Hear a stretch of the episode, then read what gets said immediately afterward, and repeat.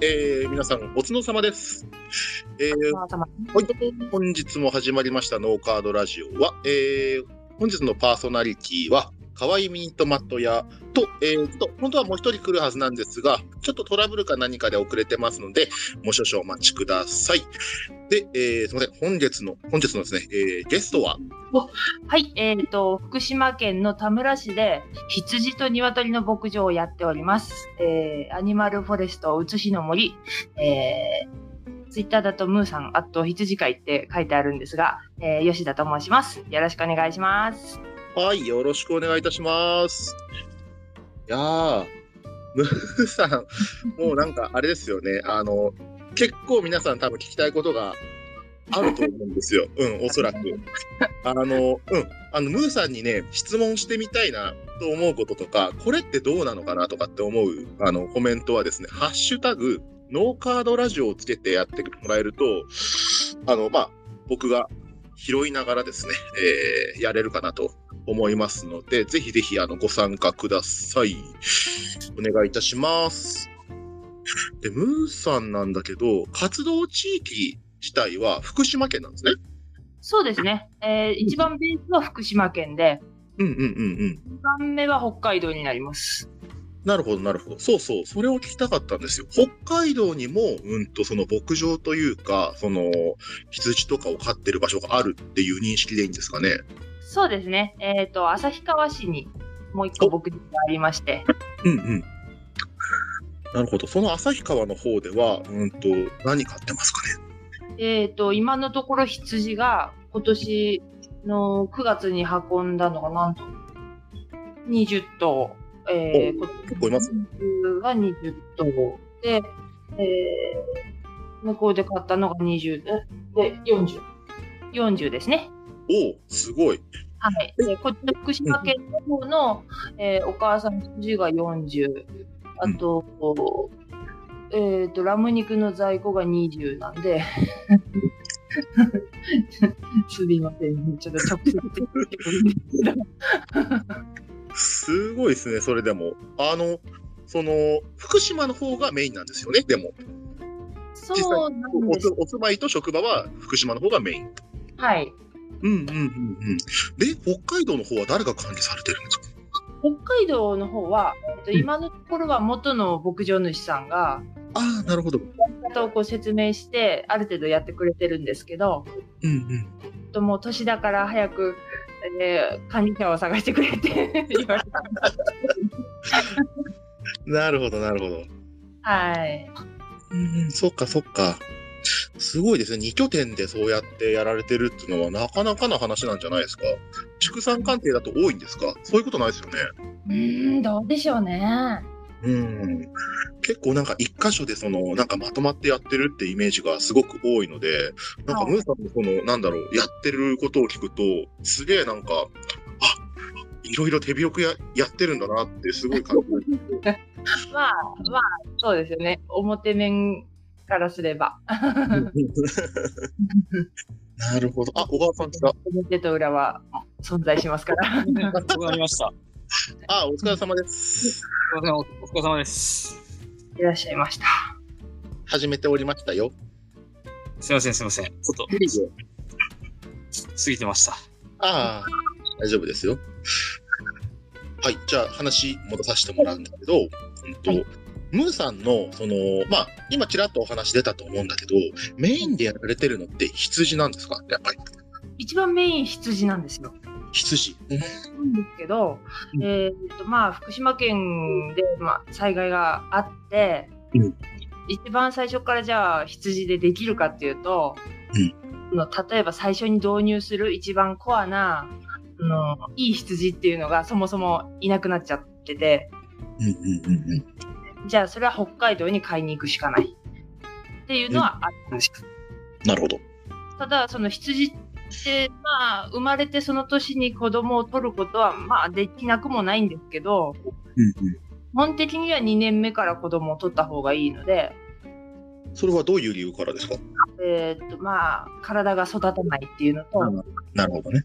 あとはまあ、育ちが悪ければ、そもそも発情が来ないんで、1年流れて。なるほどね。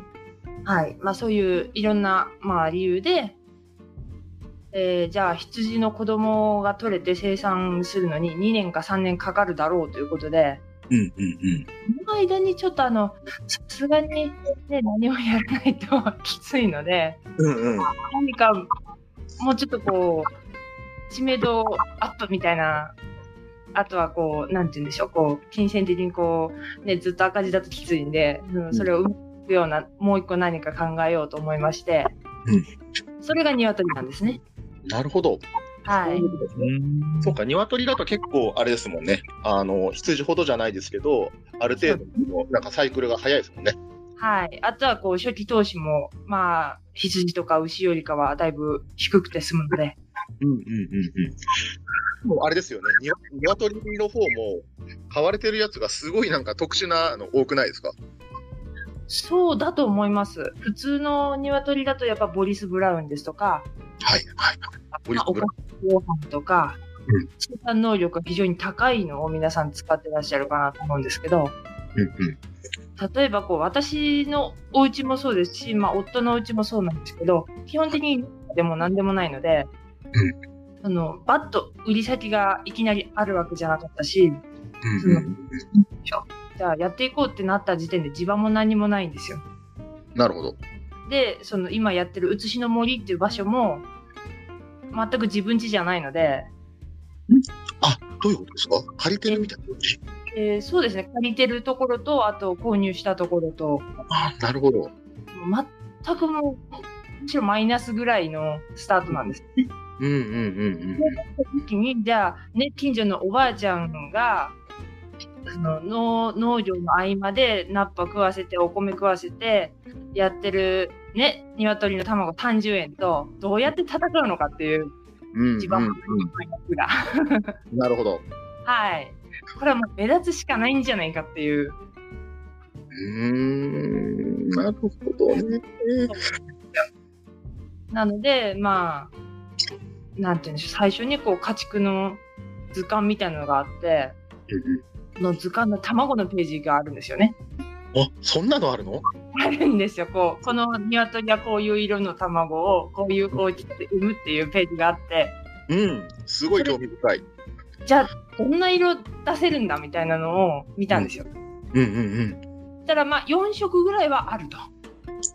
なるほど。その4色ぐらいって大体どれぐらいの色に分かれます？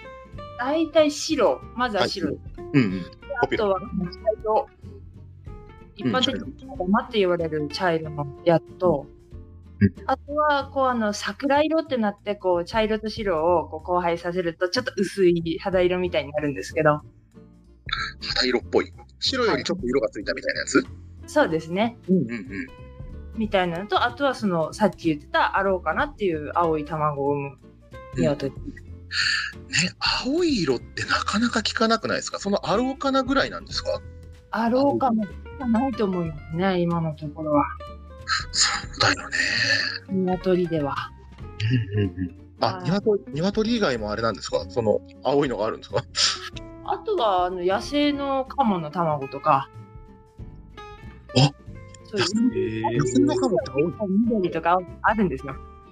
マジで？はい。すっげえ。なんでしょうね、こう、卵を産むときに、その、青葉が茂るような時期で、その青葉にこう、うまく隠れるような色になったのかなっていう、これは私の推測ですけど、ななるほどね。ああ、そっかそっか。そういうね、狙われないための色にするみたいなね。そうですね。うんうんうんうん。なるほどね。はい。で、さっきね、あの、普通の鶏でボリス・ブラウンって言ったけど、それ普通なんですかね？うーんと、農協で売ってるのがボリスなんですよ。あ、そういうことなんだ。なので、よくあの、近所のおばちゃんとかが、普通の鶏でいいから売ってほしいって言われる。多分、ボリスとか、その、そういう産業の鶏を言ってるんだろうなと思うんですけど、普通じゃないことを目指してる普通のでいいって言われると、毛で普通じゃねえけどね、それね。マジか。もうなんか、いろいろが特殊すぎて、なんか、どこに突っ込んでいいのか、ま、迷っちゃうよね。いや、素晴らしいわ。なるほどね。そっかそっか。いや、卵の色に関してはあれですよね。多分知らない人も多いんじゃないかな。桜色まではわかると思うけどね。そうですね。まだ、やっぱり調べていくと、うんえーまあ、道の駅とかでコツコツ調査するんですけど、大体一つの県に一人二人ぐらいはそれなりにあろうかな思ってる人がいて、あ、やっぱりいるんだ。いるんですよ。で、3色まではやってるんですよ。おえー、と茶色と青みたいな感じで、3色までやってるんですけど、4色っていうのがいないんですよ。ムーさんだけじゃないですか、したら。ところが、えーうん4色を飛び越して5色っていうのが新潟にいて、ちょっと待って、ちょっと待って。おしょ言ってたじゃん。え、待って待って。あの、白とさ、茶色と青と桜色が今出たじゃないムーさんの口から。え、はい、もう一色じゃ何ですか、それ。あと、シャモとか入ってるんですよ。あ、そういう。色なのかみたいな感じですけど。なるほどね。はい。マジか、マジか。な、な、何ちょっとこの回、なんかもう、あの、マニアックすぎて、なんかどこ突っ込めばいいと思う、みんな。ちょっと、ハッシュタグなんかすごいことになりそうだよ、これ。ちょっと未知の、未知の世界すぎますね、これは。だってさっき4色って言うたじゃん。それ5色目出てきたもんな。すごいな。いや、まあでも、あれですよね。鶏の方は、あのーまあ、羊を主にやりたい中での、まあ、つなぎと言ったら失礼ですけども、その、まあ、永続的にやられていくっていうことで、半分鶏を選んだってことだと思うんですけど、そうですね。はい。メインのその羊に関してですが、はい。羊は、うんと、なんていうのかな、あの、お肉だけに関して、その、なんていうんですかね、飼育しているという感じなんですかね。その、さっきもちらっと出た、どう女装の話とかも、その、メインとは、うん私はやっぱりお肉の方に振ってます。うんうんうん結構、その、羊屋さんで、毛の魅力から入って、えーやってるって方と、うんえーお肉の魅力から入ってるって方がいて、うん。うんえーまあ私の場合はだいぶちょっと特殊な入り方なので、それは後で言うんですけれども、うん。うんうん。まあこう、よくある、その羊肉を食べて 美味しかったからやるみたいな、うんうん。じゃないんですよ。もう今聞いたよね。うん。え、ちなみにその、やりたくなった経緯なんですか？それは。えーっとですね、はいあのやっぱり東日本大震災で、はいまあ、その前っていうのは、あの今まあ結婚してる夫の父親がちょこっとだけ、本当に5頭ぐらい飼ってたんですよ。おなるほど。で、その5頭が、えー東日本大震災で放射性物質を、えー浴びたということになって、えーまあ、連れ出せないし、生産もできないし、どうにもならないっていう状態になったんですね。はい。で、まあ、それはそれでボランティア活動として、えー広告をしたりなんだりして、もう全国の支援者さんから、こう、修正飼育をやろうっていう活動を、まあ、その、牧場を始めるちょっと前はずっとやってたんですね。その、まあ、やってる途中から、その、まあ、飼っていた、その、被爆した羊たちは、まあ、このまま生きて死んでいくのはできるんだろうとは思うんですけど、うん途中で、こう、いや、そしたら、もう福島県に羊がいっぱいいたっていう、まあ、文化ですよね。はいその震災のちょっと前って、本当に羊とヤギの専門の家畜市場っていうのがあったんですよ。8月にへ。あったんですよ。で、もう、まあ、おのおの生産者さんが何頭か飼ってて、子供を生産したのをその市場に持って行って、売る、売るっていうか、競りにかけて、っていうものを、えーまあ、父親がやっていたんですよ。おなるほど。はい。で、まあ、その、なんて言うんでしょう。いい羊を生産したいっていうのと、えーその羊のトロトロフィー、品評会っていうか、まあ、共進会って言って、そのうんいい羊にはこうトロフィーとか賞状とか、えーまあ、賞がもらえるわけですよね。うんうんうん。その賞を、えー父親は目指していたんです。なるほど。はい。なので、まあ、いい羊をって言って、いい、まあ、大きくて形のいいものを導入して、毎年生産をして、えーその賞がどうしても欲しかった。っていう、あれって、まあ、いろんなやり方があって、本当にこう、収入の足しにしてやってる人もいるし、賞を取りたくて、のを作ってる人もいるし、で、まあそういう活動が活発なんで、全国からこう、家畜の交換に来たり、情報交換だったり、つながりだったりっていう場があったんですよ、福島県には。うんうんうんうん。うん。そうなんです。それがもう東日本大震災で、えーっと、未だ再開のめども立たず、確かそうなんですよ。で、再開する気もなんかなさそうみたいな雰囲気なので。そうなってしまうと、その羊を飼いたくても、私のように自分でこう売り先を見つけたり、えー、なんて言うんでしょう、加工、販売までできるっていう農家さんってすごく少ないので。やれないんですよね。なるほど。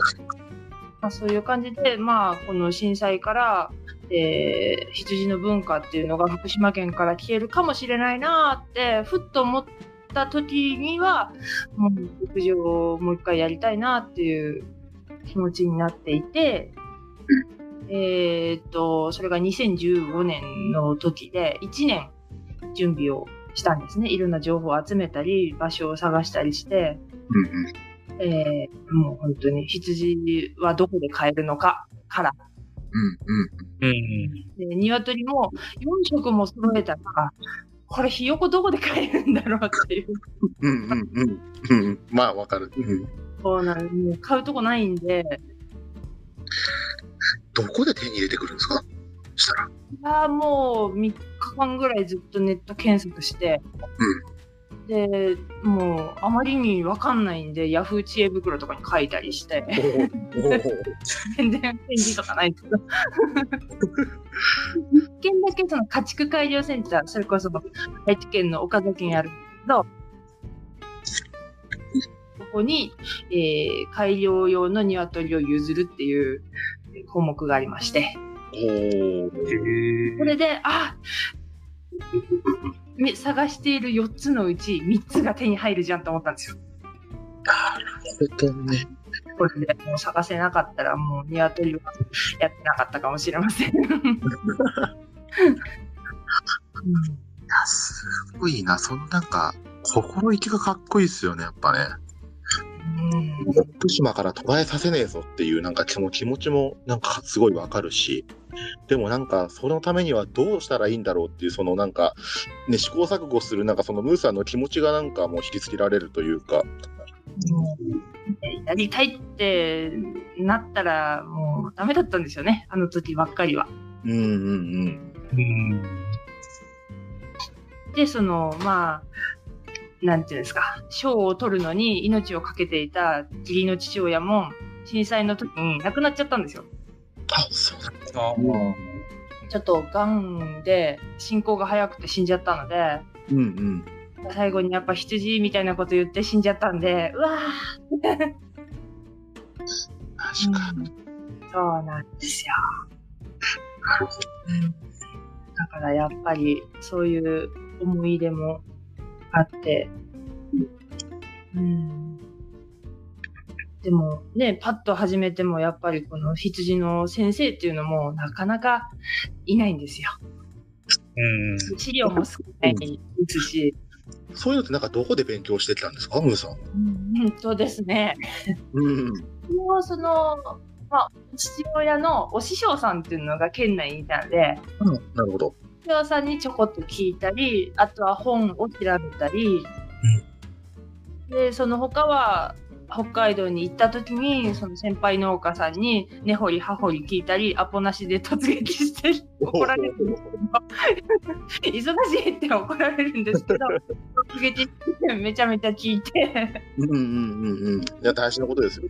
そう、お詫びにこう、卵送ったり、うんうん。感じ。うんなるほどね。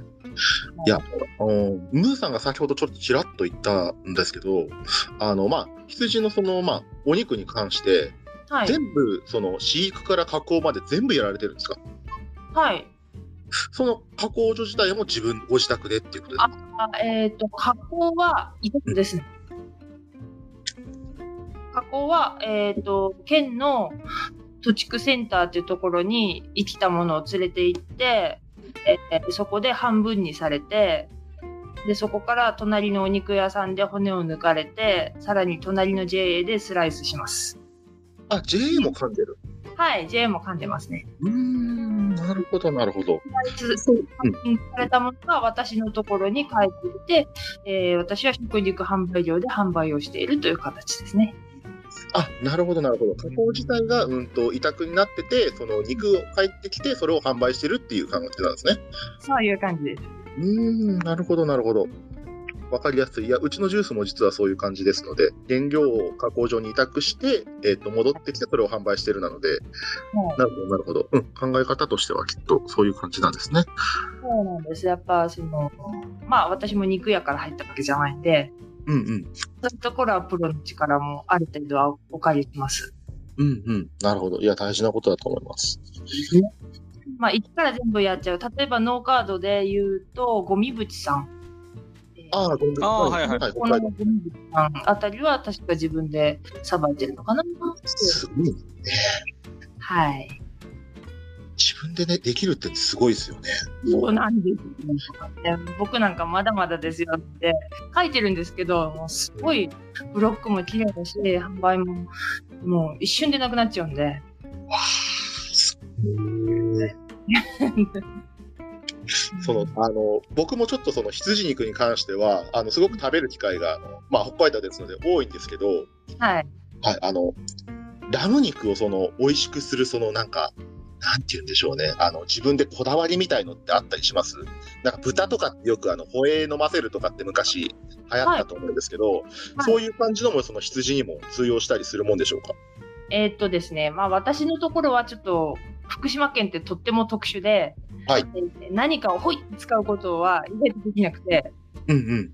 えーまあうん。ラム肉生産に関しては基本的に、えーっと大きくすることを重視しているので、ルーさんっていうあの草と、あとはオーツっていう麦科の草をこうブレンドしてあげてます。なるほど。うんはい。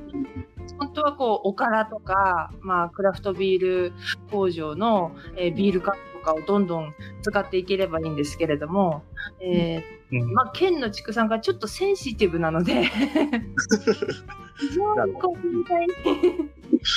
うん。なので、まあ、そういうのは親の羊にこう使っていってうん、まあ、お母さんの栄養を充実させつつ、子供をいい状態で産んでもらって、その子を、えーまあ、偏りがないようにいろんなもの食べなさいよっていう感じで、えー育ててますね。なるほどですね。基本的にその、まあ、羊自体を大きく育ててあげるっていうその方針なんですね。そうですね。なるほど、なるほど。よくあの、ラム肉っていうのが、あの、はい1歳未満の羊肉を食べたりってすると思うんですけども、はい。はい。そういうのもやられてはいる。それはやってない。うんと、ラムは、だいたい今ぐらいの時期から出荷できるようになってくるんですが、ラムと、えっ、と、1歳を越した、えー1歳から2歳の間のホゲットっていう企画と、うんえー1歳以上のマトンっていう企画と3種類をやってます。おー。なるほどね。そうなんです。やっぱりこう、1個に絞ることって、かんうん簡単というか、できるにはできるのかもしれないんですけど、うんうん。ラムにはラムの良さがあるし、マトンにはマトンの味わい深さがあるし、わかる。そうなん。です。欲張りさん。はホゲットをおすすめするし、えーもっと言えば、えーオスメスのレベルまでっていういろん。なご提案がありますね。まあ、わかるわ。はい。ねメスの1歳未満とかね、いいん。だよね。そうなん。です。メスやっぱ美味しいですね。美味しいよね。うん。でも出荷が早いのはやっぱオスですね。そうなんだ。なるほどね。え、ポケマルとかに出されてるのは、結構その、まあ、すぐあの、ムーさんのページ見たらすぐ完売しちゃってるんで買えないんですけど、はい。うん結構やっぱその、あれですか、あの、幅広いラインナップとして出してるような感じですか？そうですね。まあ、ポケマルで言うと大体ラムかマトンか。うんうんうん。で、夏頃にポッと育ちがすっごくいいやつはホゲットでポッと出す。おおなるほど。ねうんうんうん。とこう、やっぱ冷凍よりかチルドで、えーお出しした方がやっぱり格段に美味しいので、ね。うんうんうん。なるほどね。やっぱそこは生産者のこだわりもね、見える面ですよね。そうなんですよ。なるほど、なるほど。ちょっとあの、時間がですね、半分近く来たので、ハッシュタグをちょっと拾わせてもらおうかなと思ってるんですけども、あ、小川さん、ちょっと拾ってきますか？じゃあ。了解です。じゃあちょっと、ムーさんに関する質問だったり、はいあの、皆さんの感想を拾っていきたいと思います。えー、錦織さん。普通の鶏ボリス・ブラウン。ほう、ムーさん最高ってきてますね。ななんでしょう。普通じゃないからでしょ。えそうあそうなんですか。えー、三岡さん。卵の色の話、ツッコミどころ満載ってきてますね。すすいません。私はあの、殻の色とかで生産物決めちゃってるんで。で、えー、マギーさん。なかなか国産生ラムを食べる機会ってないですよねってきてますね。ないですね。は。えー、岡ひじきさん。ムーさんの虹玉セット綺麗ですよねって来てます。やっぱこれ綺麗ですよね。やっぱ見ると。虹そ玉うなんです。4種類セットって。うちって卵の大きさの企画はやってないんですけど、うん例え。ばこう 50g だったかな M とか L とかそういうのは全然やってないんですけど、えー虹玉に関してだけは色が綺麗で、えーその大きさのものっていう完全に目と手ですごくいいものだけを入れているっていう感じです。ああ、なるほど。はい。めちゃくちゃ美味しかったですよ。えー、あと、再び岡ひじきさん。ムーさんの羊たちや鶏たちに対する思い入れに簡単しっぱなしです。福島県の農業は東日本大震災を境に大きな苦難を乗り越えてきてますから、そうですね。来てますね。大きな苦難。うん、今も食らってる人もいますし、もう大丈夫になった人もいますし、でも、ね、やっぱこう、食べられないとか、毒だとか、うん。ね、さんざっぱら言われる反面、応援して、いや、本当は検査してるんだから、安全なうん。をしてくれる人もいるんで、まあ半々ですよね。やっぱりまだまだその風評被害っていうのは残ってるんですね。ありますね。やっぱり福島県から離れれば離れるほど、もうそんなの食えないよって、ね、面と向かっては言わないんですよ。でも間接的に聞こえてくるやつが、やっぱあるんですよね。ああ。それはなかなか、うん、時間が解決するかなと最初は思ったんですけど、10年経ってもなかなか減らないもんなんですね。それに関しては。ね解決しないんで、まあそういう方は、えーまあお客さんにはなってくれないなっていう気持ちは。うん。そうですよね。はい。えー続きまして、錦織さん。肉の流れややこしいな。聞いててびっくりするくらいわからなくて笑ってる。そうですね。あと、西田さん。ムーさんの強さの一端が垣間見えた。いやー、私はね、強くないんですよ。大体、こう、どっかで、ちょっとチキって、えー夫にケツを叩かれてっていう、その流れを一切言わないで今言ってるから、なんかすげーみたいになってますけど、えーはいチキってます。あ、そうなんですか？そんなんじゃダメだって怒られるんです。えー、大体この辺ですかね、今出てるハッシュタグ拾っていくと。ほい、ありがとうございます。すごいよね。やっぱりなんかその、ムーさんの感じがもう、にじみ出てるよね。人の良さがね。もうこの、ハッシュタグ見てる限りで。人がいい。本当そうですよね。うん。いいかな。いや、してね、うんと、これ、羊の話から、またこれ、鶏の話にちょっと、その、すいません、今ですね、あの、最初にですね、あの、ヒアリングシートっていうのを僕ら、あの、取らせてもらってて、それの通りにちょっと進行しているんですけれども、はい。はい。と、ヒアリングシートに書かれてるやつで、と、純水系と改良系っていうのが書かれてると思うんですが、はい。で、それをちょっとあの、わかりやすく、この今、リスナーで入ってくださってる皆さんに説明をしてもらいたいんですが、鶏の話ですよね、これきっと。えーと、鶏も羊もそうですけど、お、私も、はい。うんと鶏だと、うちだと改良系に、まあ私が分けてるのは、うんもう茶色い担当の福島県のブランド鶏の会津地鶏っていうのがあるんですよね。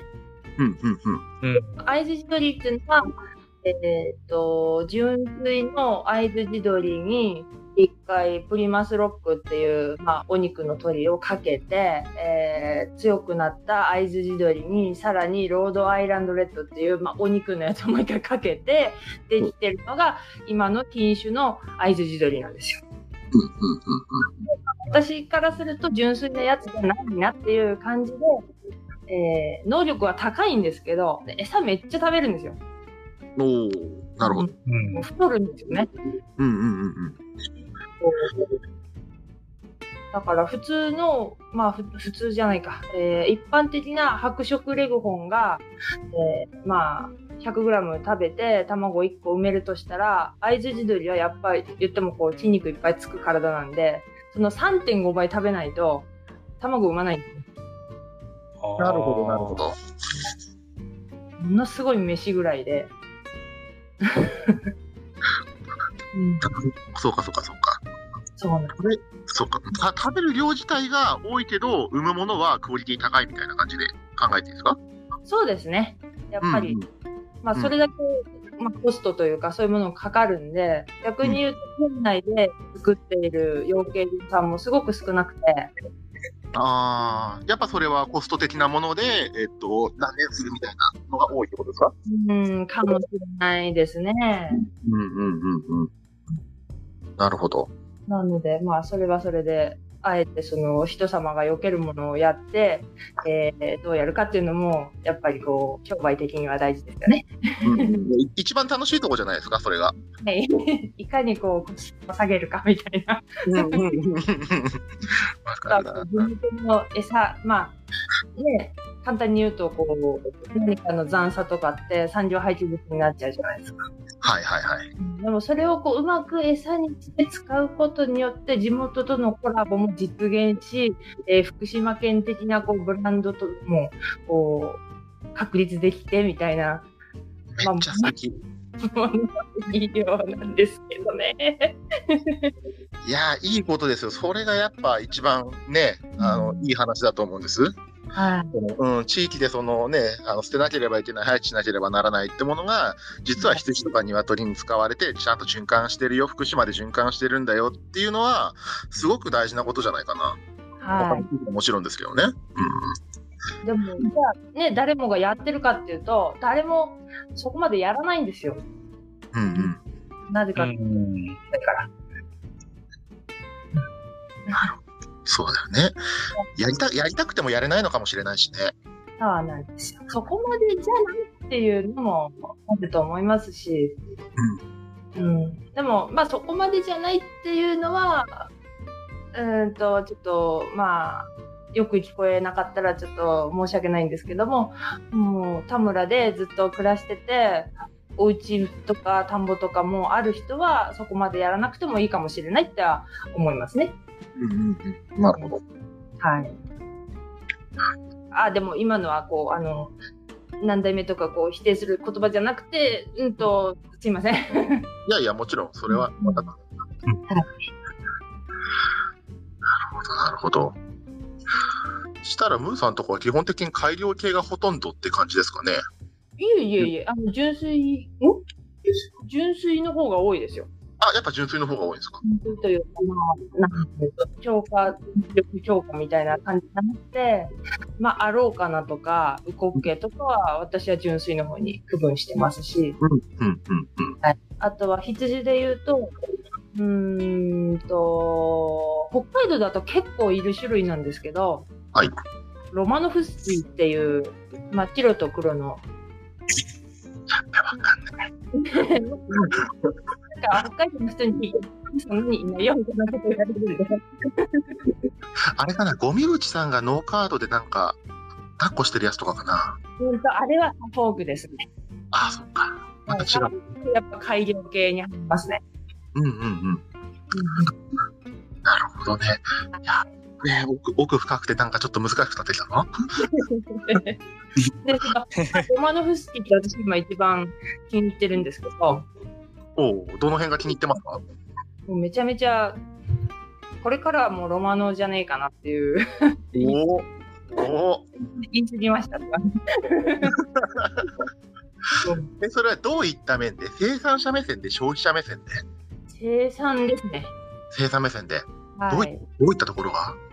まずとにかく体強いんですよ。お病気に負けない的なこと？そういうわけじゃなく？病気にも強いですし、うんなんて言うんでしょう、こう、健康体っていうか、な、なんだろう、餌もサフォークよりかちょっと少なくて済むし、うんうんうん。も上手だし、いっぱいもたくさん出るし、コスパいいのか。そうなんです。もう、形物なんですよ。あー、なるほどね。なんですけど、えーたった一つ欠点があるとすれば、太らない。あーえ、それはどうして太らないんだろう？食べさせても太らないんだ。まあ、なんでしょう、それだけコスパいいんで、やっぱお肉の方にステータス振ってないんですよ。うんうんうん。だから、欠点はそこなんで、そうなってれば、まあ私の場合ですけど、お肉として大きくなる、まあ肉系の羊と、その体が頑丈なロマノフスキーをかけて一大交雑で生産をしていくおー。と、まあ体強いままで、えー早く大きくなるっていう。なるほど、なるほど。はい。次回に続く